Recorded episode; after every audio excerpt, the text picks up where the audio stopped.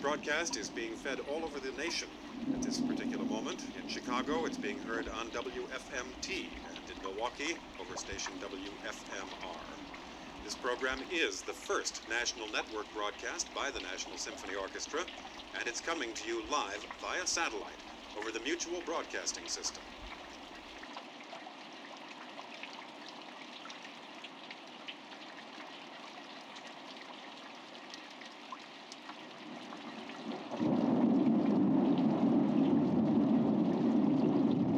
Hace unos días fui a una tienda de segunda y encontré ahí unos discos, unos vinilos.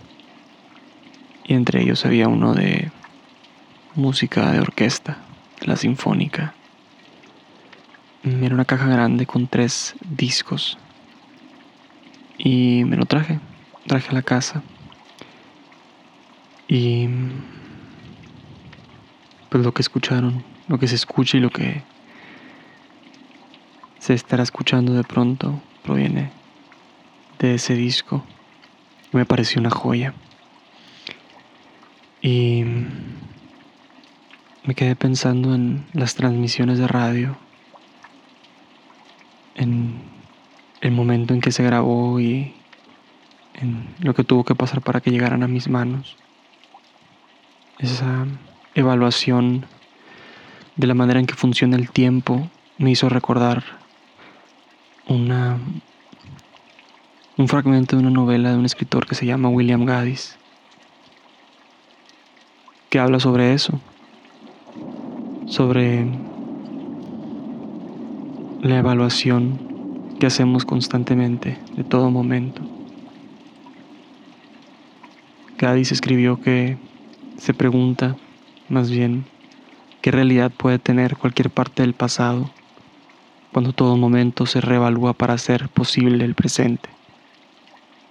Para llegar a decir un día, ¿ves? Tenía razón todo el tiempo. O decir, así que estaba equivocado todo el tiempo. Una u otra forma. Pero es esa reevaluación, me parece la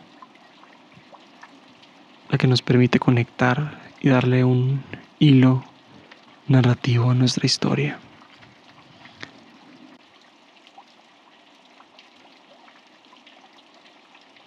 Cuando tenía 21 o 22 años, no había mejor casa para mí que la biblioteca universitaria. Y de hecho fue ahí donde sentí por primera vez esa conexión de las cosas. Como el trabajo de una idea se daba siguiendo cada impulso. Y poco a poco eso se convirtió en una especie de búsqueda espiritual que cada vez ha ido creciendo más y más. Al principio pensaba que que de alguna manera mi, mi estado adquiría ese despertar, esa sensación febril en la que respingan todos los sentidos y te sientes en ese momento y en ninguna otra parte. Sentía que era un déjà vu, que en realidad me estaba comunicando con un futuro yo que me iba dejando pistas para lograr esa, esa idea como si fuera un yo de la dimensión en la que buscaba estar. Pero luego eso quedó atrás. Al tratarse de espiritualidad muchas veces pues las palabras se quedan cortas. Recuerdo que en la ceremonia de ayahuasca en la que fui esto fue una sentencia,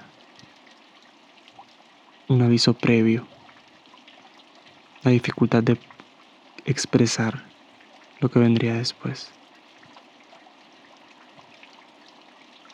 Aquel grupo hablaba de un Dios Padre que vivía entre todas las cosas. Una especie de fuerza que no tenía origen ni fin pues a mí no me gustó la idea de una paternidad. Preferí llamarla fuente, como esa mensajera que requiere de nuestros sentidos y de aquello que vemos con lo que en muchos diagramas se nombra como el tercer ojo.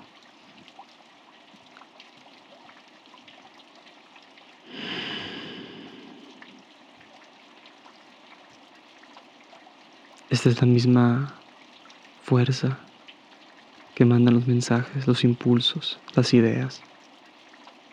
De ahí es donde proviene todo. Creo que fue esta misma fuente la que me dijo hace muchos años a qué vine a esta vida. Pero aún así, sabiéndolo, me pregunto por qué será difícil probar de lleno el arrojo total a esa certeza. El tiempo puede engañarnos. Como que de repente se viste de una larga línea blanca.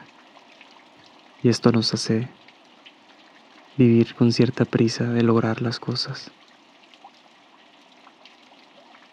Pero me doy cuenta cuando pienso en la radio en estos discos vinilos, en la línea de Gadis, en la revaluación, que en realidad todo está pasando al mismo tiempo. Hace años entendí algo que mañana me voy a preguntar.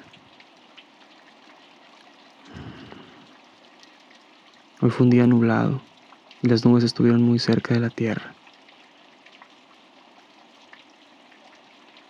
Y sentí que todo comenzaba a fundirse, una manta cálida. Y ahora mismo veré la... tendré la vista del techo antes de dormir. Y si llegan las preguntas, las mismas preguntas que me agobian y que seguramente agobian a muchas otras personas, pues que podría responderles. La imaginación es lo que me permite volver a la realidad. Ahora mismo puedo imaginar algo que nos une. Y me sorprende recordar que algo está pasando siempre en todas partes.